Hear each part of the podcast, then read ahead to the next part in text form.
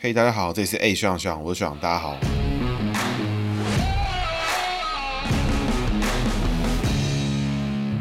哈喽，大家好，这是 A 学长学长，我是学长，大家好，学长又回来啦。这一期节目呢也是特辑啦，就不特别讲姓名学部分，纯粹针对时事做评论了，主要是针对这个国民党党主席跟一些最近的相关时事。那会这样做呢，主要是因为最近呢，这个国民党的党主席选举已经开始走向一个这个喜剧还是悲剧化的状态啊。从国民党党主席的选举这件事情来看，就可以看出，就是悲剧跟喜剧呢本身就是有一体的这个状态啦，就是它同时具备有悲剧的特质，又同时具备。对喜剧的这个形态，那我想他很完美的经过这些国民党的政治人物里面做一个很好的融合，那也让台湾大众知道，就是说确实呢，悲剧跟喜剧确实就是一体两面。那怎么说呢？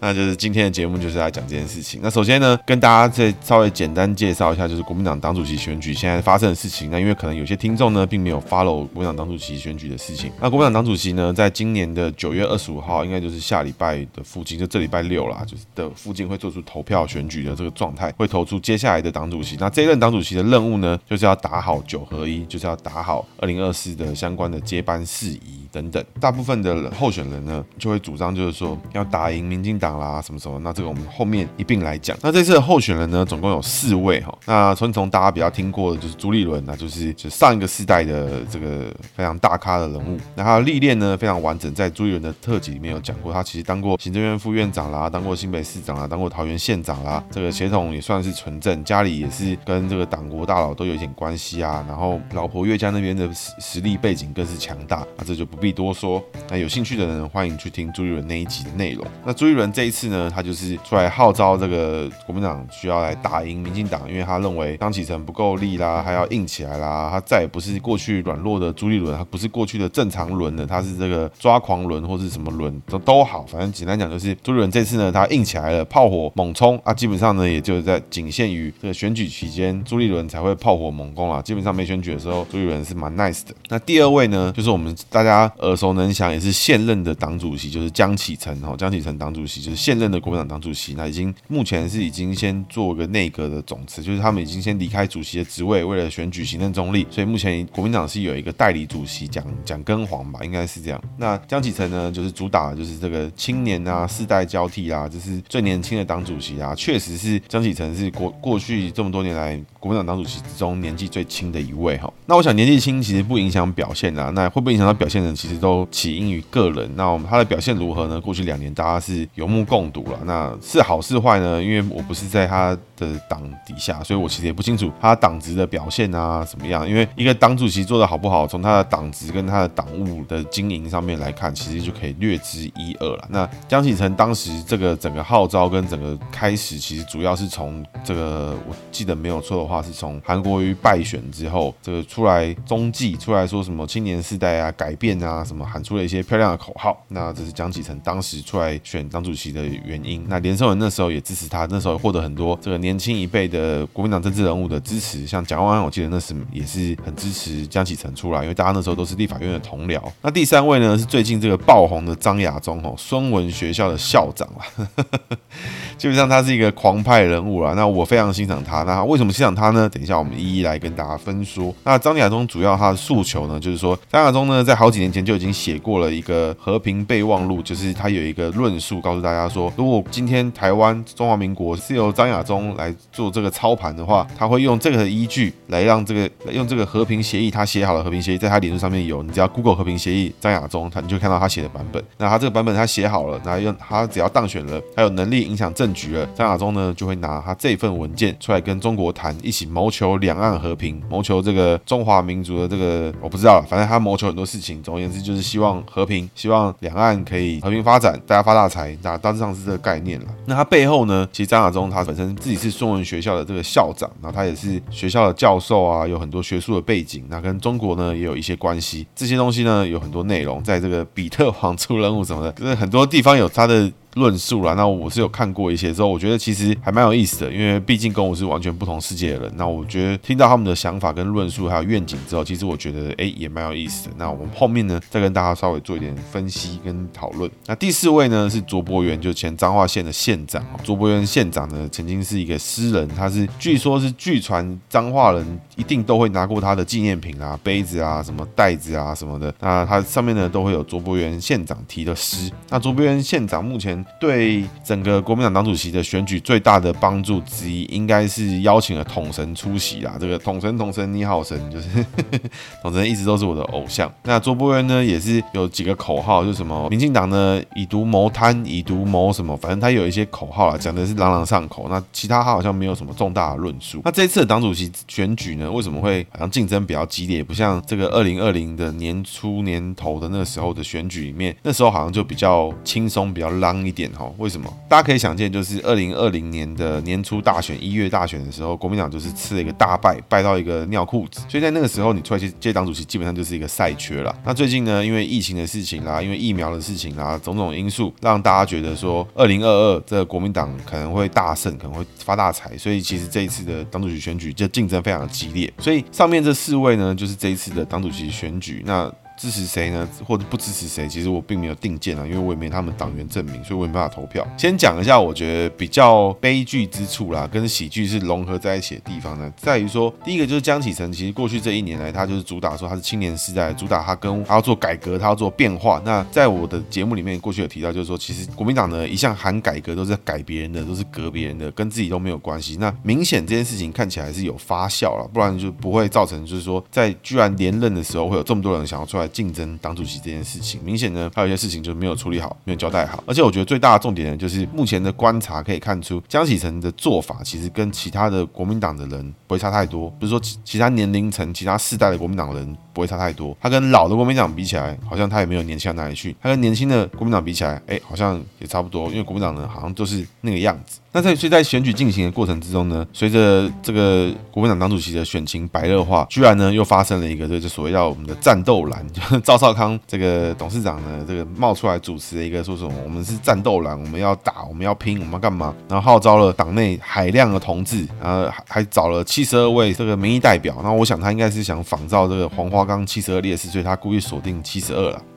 应该有这个数字上的意义了。那我是想他其实应该可以找到八百或者什么八百壮士之类，那可能会更。更壮观。那这件事情呢，我觉得某种程度上面就是一个信号。为什么呢？因为可以看到国民党的人呢，其实嘴巴上都说着就是这个不要谈政治啊，我们要理性啊，我们要干嘛？但其实他们就是最不理性、最相远的一群人。为什么？因为在政治表态的时候，当直接跟利益无关的时候，他们每个人都急着要参与这种战斗蓝，每个人都要好像出来打倒民进党，出来干嘛？好像就能就能够取得政治上的论述基础或什么。其实我觉得这件事情是很荒唐，因为他们好像就只参加一个社团，可以拿一些媒体资源博一些。版面其实就满意了。那至于是战斗还是内斗，其实我觉得国民党的人好像并不太 care 这件事情。那战斗蓝这件事情的出现呢，其实某种程度上面也是告诉了大家，就是江启臣这个党主席其实当的是有一点窝囊。为什么？因为其实随便一个老前辈冒出来就可以号召一大堆人做一些什么早就该做的事情，比如说要硬起来，要干嘛，whatever。我觉得这件事情早就是国民党就该做了。结果呢，还需要一个老前辈跳出来，然后组织，然后才组织了成，然后这是证明了江启臣确实这个可能有号召力不足啦，或者是。人员不够好，或者什么种种问题。那江启臣呢？现在看起来好像大家貌似呢，这个党中央跟派系之间又有什么关联，又有什么？但这件事情某种程度上面就可以看出国民党的整个体系。文宣动员啊，什么其实是有一点问题的。怎么说呢？战斗蓝的战斗成果是属于战斗蓝呢，还是属于党中央？是属于国民党呢？是属于江启臣呢，还是属于赵少康？那赵少康又是什么资格发动论述，让整个党务集团、让党团、让各县市的议会党团跟立院党团可以同步用同一套论述进行攻击？那这样党中央的文传会是要干嘛用的？那就不知道。那所以党主席的作用是什么？不知道。那如果战斗蓝呢，还有有办法这个资金自足？那这样。党中央的目的为何？不知道。那可以想见的就是，这有点像是当年新党的这个重现啊，就新国民党连线啊，赵少刚就一群人就跳出去了啊，什么什么的。那这件事情呢，有点像，但我不认为他在重演啊，因为我觉得大家也没那么白痴，毕竟国民党这块老招牌还是有用的。只是当主席选举之后，你要认战斗蓝还是不要认战斗蓝？那你战斗蓝之外，还有黄复兴党部，还有各地方县市党部，还有各地方那个县市的议会的议长，这些人你要怎么处理？其实我们不知道。那在整个选举之中呢，我觉得透过透过一个这个要素呢，我们可以看定，我们可以判断国民党到底候选人都在干嘛。那这个要素呢，就是我心中一直非常告诉大家的事情，就是一个政治人物的愿景跟他的蓝图在哪里。举例来说，看了这么多新闻跟看了这么多这个资料之后，请问有人知道朱立伦当选党主席之后，国民党要干嘛吗？其实我自己是不知道。如果知道朱立伦想要干死民进党，那这件事情就很奇怪啊，怎么会是你的主轴是干死民进党呢？就是这件事情就莫名其妙。那江启臣呢，其实也是，只是我们要年轻人，我们要世代交替，然后我们要干死民进党。那这件事情我觉得也很奇怪，因为我其实就会有点搞不清楚，就是你是国民党呢，你是有自己的主张，你是有自己的立论，还是你自己的论述？那这个论述是什么？那你要做的事情是什么？你要带着台湾人民去哪里？国民党这块招牌的论述基础背景是什么？你大家都说什么遵从国父遗旨？那国父遗旨又是什么？国父遗旨是跟中国有关，还是跟台湾有关？那我觉得这件事事情就蛮尴尬。如果现在一个台湾的最大在野党还在遵从一个百年前提倡的一个，我想大方向跟理念是不会脱钩了。但是如果整个执行都还在照着一百年前的思维在做的话，那我想目前这个结果是可想而知啊。那朱立伦的可悲之处呢，就可以看出来，就是说以朱立伦的等级跟他的辈分来说，他现在跳出来争取这个这个国民党党主席，然后说我只有我朱立伦呢才能救党，只有我只有朱立伦才能拯救国民党，才能只有我朱立伦呢才能打败民进党。那这件事情呢，其实就非常难看。那各位会不会觉得现在朱立伦讲的这一套同款论述、同款内容、同款的这个情绪勒索的方式呢，是不是在二零一六年的时候换柱了事件，朱立伦就讲过一模一样的话？全党呢就得靠他一个，全党呢就是靠朱立伦力挽狂澜，全党呢全国民党呢就只有他，只有朱立伦可以拨乱反正，所以他不惜呢破坏党内民主机制，也要换柱，也要这个拯救整个国民党。有淡水阿嬷，有什么各地方的阿都出来号召朱立伦一定要出来挺身而出，为了国民党牺牲奉献，那这就很奇怪嘛，对不对？另外呢，就拿民进党来做举例哈，就拿他们就是这些国民党最想要打败的民进党作为举例来看的话，其实各位可以发现一件事情，就是民进党呢，其实内部在选党主席的时候，从来不会有世代错乱跟世代没有交替的问题存在。举例来说，两千年之前可能是施明德、许信良，两千零两千年以后陈水扁，然后谢长廷、苏贞昌，然后再之后可能蔡英文，然后苏贞昌可能交接不不定，那之之后再往下走这样，那。党主席的选举里面就不会有那种，哎，两千年过后，两千零八年就在在选下一任党主席的时候，施明德，哎，许信良又跳出来说，哎呀，你们这些年轻的没红感，那我们让我们老人来，那我们老了越沉越香，有没有这样？没有，为什么呢？因为民进党内部呢，就是有一种世代交替的想法，就是一旦下个世代的人曾经当过了老大，当过了这个当家的总统候选人啦、总统啦，或者是这个民进党的党主席啦，那上个世代的人就慢慢的逐渐退隐。那他所谓退隐呢，是指在党职上的退隐，可能在公上面呢，他还是。会接受任何挑战，比如说像苏贞昌跟谢长廷，完全就是跳脱了党务党职的这个竞争。但是呢，在公务上面，在国家上面有用得到他们的地方，他们也乐于承担。那很多人呢会说这是他们恋战权力。看到你这样想，我其实也是也是认同啦。那我也没话讲。但是呢，从他们有没有跳出来争取这个党职，跟年轻的一辈杀到这个血肉见骨，有没有？其实他们就没有做这件事情。所以可以看出来，民进党有一定程度的世代交替的机制，可能是这个不成文啊或怎么样。但是就是老人就是不会跳出来再去搞年轻人。在国民党的 scenario 里面呢，可以看出来就是说江启臣呢已经作为了这个过去两年的党职的老大，就党主席嘛，党务机关里面最大的单位。但是呢，就是会有一大堆老人他妈跳出来跟你指手画脚，比如说赵少康跳出来，哎、欸，我战斗蓝，我要什么怎样，就是前面就是搞了一堆有的没有的事情，在那边跟你瞎扯淡。那接下来呢，还有谁？就是朱立伦啊，我是上个世代的，我历练比你完整，我我们这个视野也比你清晰。我想说，我靠，拜托，你年纪比较大一点，当然当然历练比人家大，啊，可是他年轻，他就是有比你好的优势啊，他可能有冲劲啊，可能更懂年轻人想要什么的，啊，whatever。但是呢，在国民党之中就没有这种机制，所以朱立伦。现在跳出来选，然后看起来好像很年轻的样子。这个悲剧之处呢，就在于说，可以看出来国民党内部确实在他们的天王跟世代之间，其实没有一个这个世代交替的机制。同时呢，上一代的政治人物对于下一代的政治人物说，他们抢的是同一个饭碗。那我觉得这件事情就蛮尴尬，因为在他们最想打败民进党之中，就不会看到这个情况出现。一旦新的世代出来掌权了，新的世代出来掌控党的党务机关的时候，上个世代的人就会自动的放手，成为这个辅。助成为这个你需要我，我一定出来听你到底的这个角色。那江启臣他这个人人选的这个可悲之处呢，在于说，就你可以看得出来，国民党的这个老人跟中年人。跟年轻人、跟很老的老人，其实他们的本质上的思考跟作为，其实 真的是很相近。就是你真的不知道他在干嘛，然后嘴巴上讲着一些和稀泥的话，就比如说啊，这个这个打倒民进党，我们要赢得选举，我们要重返执政，然后我们要我们要怎么样？但其实从来没有人知道到底会怎么样。就像同样的问题来讲的话，把这个事情丢回到民进党身上来看，各位可以发现一件事情：你只要支持民进党的人，或者你你投票投民进党的人，有八九不离十的人都认为我支持民进党国家正常化，我支持台湾，我支持台湾用什么样的名字？但是我们就是一个国家，我们是属于我们自己的路线，不不需要去遵从一些奇怪的这个过时的宪法啊，或什么一些奇怪的条文。但是呢，从论述层面上面来看，你就会知道国民党这一块其实非常混乱，因为没有人讲得出来，在两岸论述上面彼此之间我们要做什么事情，在政治上层面上面我们要做什么事情，没有人知道，大家只知道说投给江启臣或投给朱立伦呢，我们就可以打败民进党，我们就可以重返执政，我们就可以取得我们该是我们的东西。我觉得国民党态度现在就是这样，就是他们的态度呢，一直都是我们要重返执政，我们要夺回我们的中华民国。那这件事情就很尴尬，因为从政治角度来看，你们完全没有论述啊，你只是认为那是你的东西，认为这个国家原本是国民党创造的，因此呢，国民党就是永久 always 的这个拥有者或什么东西都好。但是这个心态我觉得是非常不健康的，因为民主的社会、民主的国家里面，这个国家是谁创造的？但是它最终的走向是由人民来做决决定的，而不是说哦，因为是你创的东西，永远就是你的。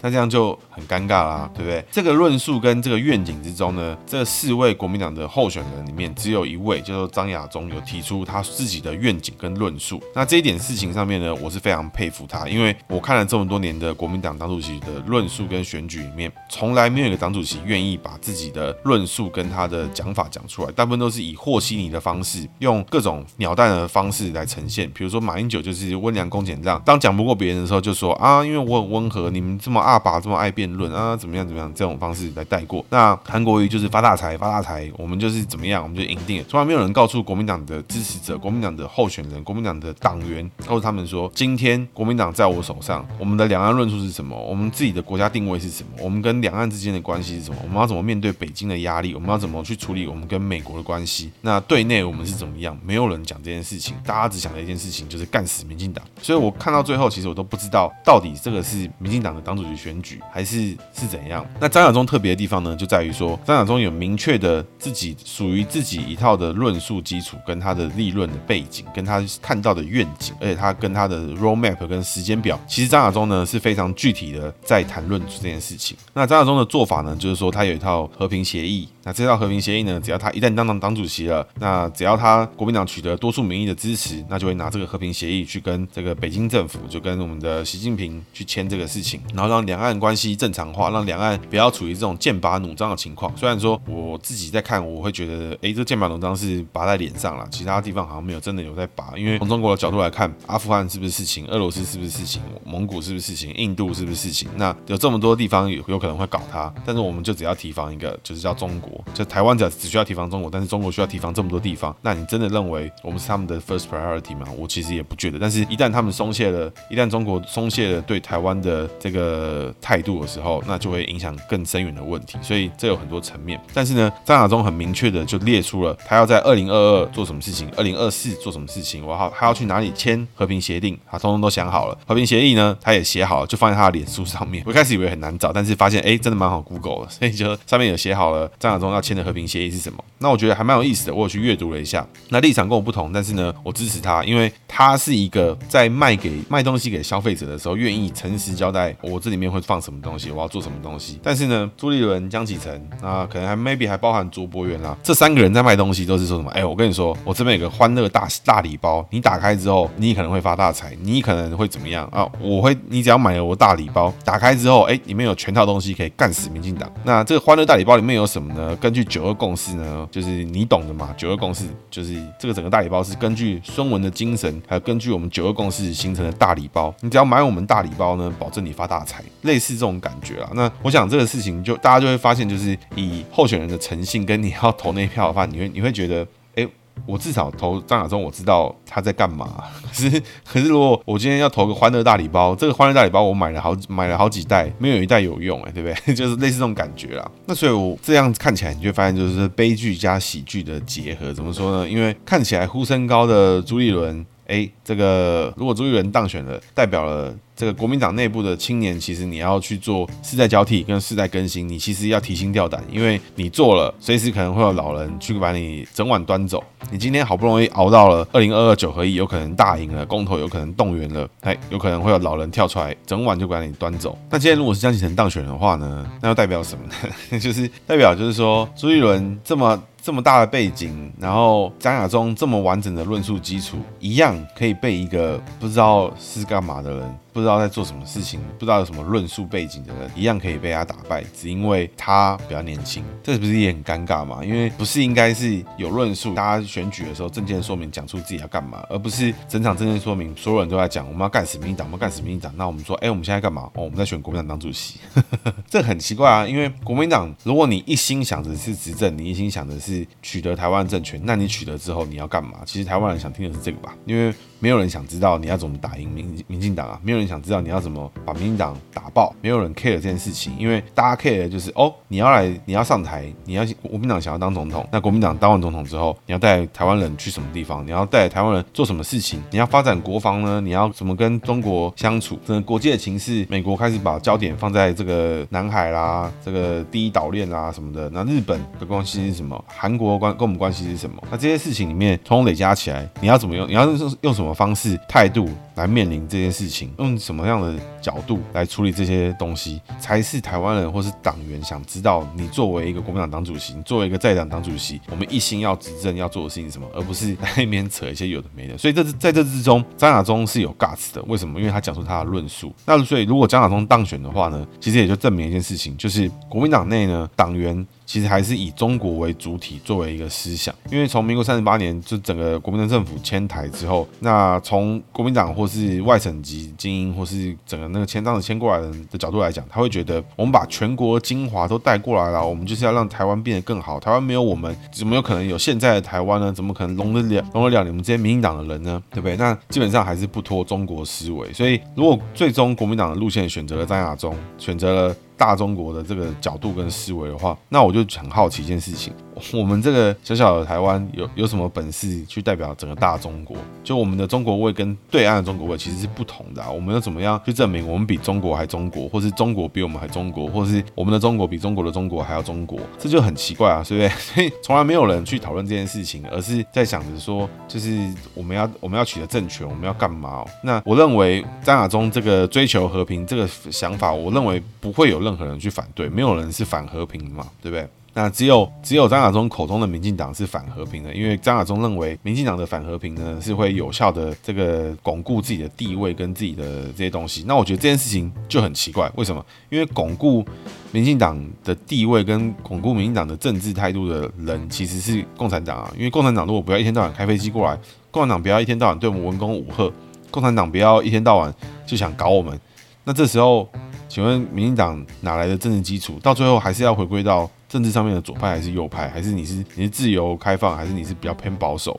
就是最终还是应该回归到正常的政治体制的光谱上之上，是分左右之类的，而不是在台湾的政政坛上面光谱分除了左右之外还要分统独。那你是左统，你是右统，还是你左独，还是你右独，还是怎么样？就分了很多不同的东西，导致现在很多议题不能被好好的讨论。那在这整个党主席选举之中呢，其实随着选举一直不断的进程推进到选举日当下的时候，就已经发现一件事情，就是。张亚中的呼声越来越高，为什么呢？就回到我们前面提到的，因为他本身其实他的政治思想、他的论述、立论是基础是完整的，是坚定的，是肯定的，所以他号召起来，他讲起话来就是大声，因为他就是有一套完整的论述来应对很多模糊账。所以你谈着九二共识，你不会谈的比他深；你谈的一些有的没的事情，也不会比他深。所以随着选举越到后面呢，张亚中的呼声就越来越高，民调呢也一直越来越高。所以从一开始呢，他从陪绑的小丑到现在已经是这个大黑马。那我觉得这个事情真的是蛮搞笑的啦。那因为这个现象。发生了，导致开始有一些奇奇怪怪的招数出现了，开始有各方人马出招啊。至于是谁呢？我是不知道了。那有很多的说法，那就给大家听听看。目前为止呢，出了哪些奥博出现哈？那目前呢，张亚中就曾经被指控说他是红统，就是本身是有红色背景呢，又是偏统派。那这件事情呢，我想他论述里面本身是偏统了，那是不是红呢？我觉得就这个自由新政。但我相信一定是有了。但我确实，那另外呢，因为张亚中在选举过程中有亮出几个本票，说什么我募了好多钱，怎么样怎么样，然后引发发了一系列纠纷，然后甚至洪秀柱在时任那时候的党主席还跳出来说，那个那个支票呢，其实并不具备什么效益，本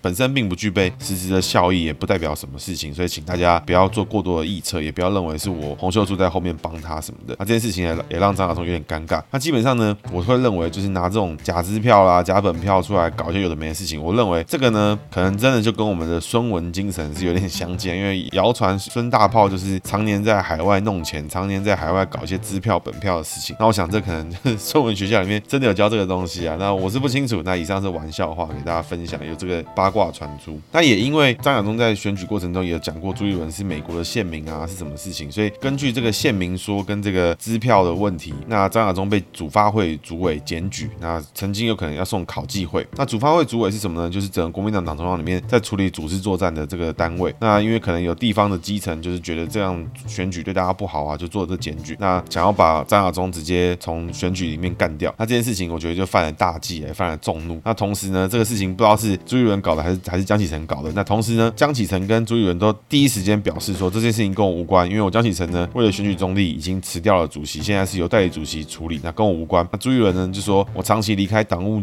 机器，那这个党务的处理跟我无关，那都跟大家无关。但是就有人想把张亚中做掉，我就觉得真的是蛮幽默的。那我可以理解为什么会这样了。那我们后面一起解释。那接着呢，在最近这几天之内开始出现大量的地方人士的国民党的国民党的重量级地方人士啊，包含像地方的县市首长啦，像地方的立委啊，还开始有一些比较有名气的立委开始出来表态支持这个弃江保朱啊，很很可怜啊，就是现任江启臣要被弃掉，要保朱立伦上，那弃江保朱呢才能救国民党。那为什么会有这个现象呢？其实很简单，因为这些人呢，这些地方型的政治人物才是实质上面会背负到选举的责任跟压力的人。因为张亚中只要当选他只负责代表党中央去跟共产党谈和平协议，他妈他什么都不 care，你外面的人输到什么地方不关我的事，你们地方的人选不上，你们自己烂，你们自己被红干，那是你家的事。但是呢，我说出来了，我要谈和平协议，我张亚中，我国民党党主席，我就要做到。所以地方的政治人物其实怕得半死，看到张亚中瑟瑟发抖，因为他选上了，哇！今天二零二二选举了，选到一半要抽号码牌了，抽了要抽了，然后结果出来一条新闻是这个北京呢正在接见张亚中，那这有个历史性的合影在天安门前面，哦，这时候怎么选得下去，对不对？就很尴尬。所以地方的政治人物其实非常害怕这种路线强烈的人，因为这种时候呢会让他很多地方的政治人物在论述上面很难有模糊的空间去谋求这种地方利益结构可以明确表态，因为路线很清楚，偏统、极统、偏中国的时候，其实就可以看到在二零一四年的时候选举的反弹是非常之大的。那这几件事情呢，我觉得也是这一两个礼拜里面国民党党主席选举里面最有趣的插曲啦。所以民进党呢在旁边这个嬉皮笑脸看啊什么的，我觉得随便都好，因为这整件事情最大的启示就是什么？就是如果有一天民进党的选举，民进党的主席候选人的选举也搞成这副鸟样，就是大家都在讲说什么我台独，你也台独吗？你支持台独吗？那我们是怎么独？你要怎么独？我觉得就会很难看，因为就搞得跟国民党一样，每一个党如果你是希望挑战的是中央执政权的时候，你的对手从来就不是你的执政党或者你的在党，就绝对不是你国内的同胞，而是你要怎么去面对。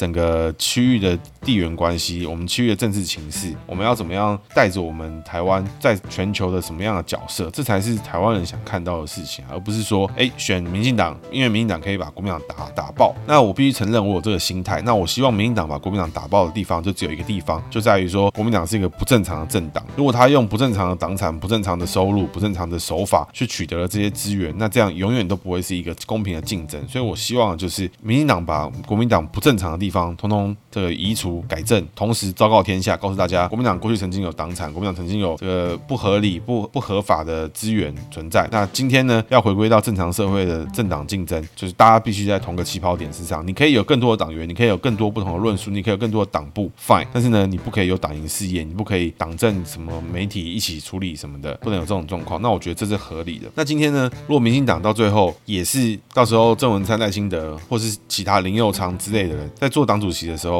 也是用同样的方式在彼此竞争，也没有世代交替，也没有任何的论述，只是咬着什么老祖宗的东西不能放，什么这种狗屁。那我认为这一场现在目前的国民党党主席的选举，就是给民进党下一个世代的人最好的教科书。因为有一天，民进党的人或许他会忘记他自己的使命，或许他会忘记他该做的事情是什么，或许他会忘记民进党人最终该带台湾人去哪里。那那一天的到来的时候呢，就是民进党正式准备 GG 的时候。所以我觉得这才是最严重的问题。那国民党呢，四个候选人里面只有一个人是有愿景的，而且这个愿景呢，还是打算做一些很奇葩的事情。那我觉得就已经足 足以证明了这个悲剧跟喜剧是一体两面了。那同时还有一个角色在嬉皮笑脸啊，就是属我们柯文哲的民众党。那柯文哲民众党呢，就在那边嘻哈说啊，国民党真烂啊，是不要投国民党，可以来投我们民众党啊。那我就觉得这件事情呢，也是就非常的荒唐了。为什么呢？因为民众党呢，现在还属于个人式的政党，就是你们根本没有一个，你们也没有什么派系，也没有什么民主机制，你们现在就是柯党啊。柯文哲说怎样就怎样。今天柯文哲说了一个东西，蔡壁如会跳出来打脸吗？会跟他一不同吗？那我就不会啊。所以民众党从头到尾就没有两岸论述，民众党从头到尾就没有经济论述，他们也没有政策，没有什么，就什么都没有。他就是从别人那边东挖一点，西挖一点，然后东敲西敲，东补西补，去调出一些自己的版，疑似是自己的版本啦。但是对于两岸论述，对于区域地缘关系，都处于一个我觉得非常初阶的情况。那我觉得这没有问题，因为呢，所有的学习跟所有的成就都是从零开始。那我觉得大家在学习的过程中是可以被理解，就比如说这个孙文的五权宪法有两权多打出来的，什么监察权跟这个跟考试院呢？就监察院、考试院，这是不是这两院要废掉？一很多人在讨论嘛。那其实这两院就是多余的嘛，因为你考试就是考试有其他部门行政院就可以处理啊，为什么需要多一个多一个这个来考试？那我觉得或许有它道理啊，就是因为太多中国人喜欢搞权贵，喜欢搞裙带，那需要多一个额外的院来做这件事情。我不知道是多个额外的院来承接这些黑箱事宜，还是怎么样，我也是搞不清楚。但是这两个院看起来就是很多，因为监察权其实在跟立法权、跟监督权其实差不多的东西啊。那为什么要分两个出来？那就只有一个原因。那我根据我个人的推测呢，就是我们多两权出来，有没有？这个我们比。这个民主的发源地美国，我们他们三权，我们五权，可以多打他两拳，然后不是赚吗？所以我猜可能就这个原因了。所以这整个国民党党主席的选举呢，就是悲剧跟喜剧的完美融合。就是你会觉得说，这个百年大党，这个创造中华民国，我不会否认这件事情。但是呢，创造了中华民国，so what？你今天你现在要把台湾人带去什么地方？你要把这个岛上面的人跟这个国家这个宪法带去什么地方？那国民党准备好了吗？你们决定好了吗？还是你们是和稀泥和完？哎，我们打赢民进党，那这样国民党不就是注定在野吗？有有任何一个人，有任何一个党主席的候选人，告诉全台湾的人，告诉他的党员说，我要怎么样处理我们家、我们国家的国防？我们要怎么处理我们地缘政治的角色？我们要用什么态度去跟国际接轨？没有嘛？但民进党有没有？你可以看他的作为啊，你看了就知道啊，是不是有很多欧洲人在送我们疫苗？因为我们送他们口罩，有很多关系嘛。那也有人说他疫苗采购不好，我想他有他的瑕疵在，不会有任何一个政党上来他就永远是对的。但是他犯错了，他用什么态度去面对？这才是这个政党跟这群人最值得被观察的地方。所以这时候就要拿民众党再出来做比较。就民进党很喜欢在这个时候跳出来说：“你看民国民党这么烂，民进党又怎么样？”那我会觉得，一旦呢，民众党有一天党主席不再是柯文哲了，不再是蔡壁如了，而是透过真正的党内机制、真正的党员，透过民主的机制去长出了一个民主的结果。那我觉得那个时候的民众党，哎，他们讲的话可以听啊，我不，我不，我不反对啊，我也认同啊。但如果现在呢，就是柯党 这样的话。听了跟没听不是一样嘛？因为这些人没有论述，他只想把总统的剩下的票、剩下的支持统统捡进来，只因为他也反民进党，他也反得最大声，所以这就是为什么现在的国民党跟民众党看起来这么的尴尬，因为反民进党是民进党以外的人一干人等的这个想法，因为只要打赢了民进党，谁都有机会在台湾执政。但是呢，这些人要怎么打赢民进党，要带台湾去哪里，其实没有人讲。只是喊着口号，看谁打得最大力，然后试图呢去挑起不是那么支持民民进党，不是那么支持台湾意识，或不是那么有主观的台湾意识的人的想法，去告诉这些人说：哎，我们最中立，我们最理性，我们最懂拼经济，投给我们呢就不用看民民进党一天到晚在那边拼政治，拼什么？那我想这些事情基本上呢，本质上就是一个狗屁。那以上是今天节目，大家拜拜。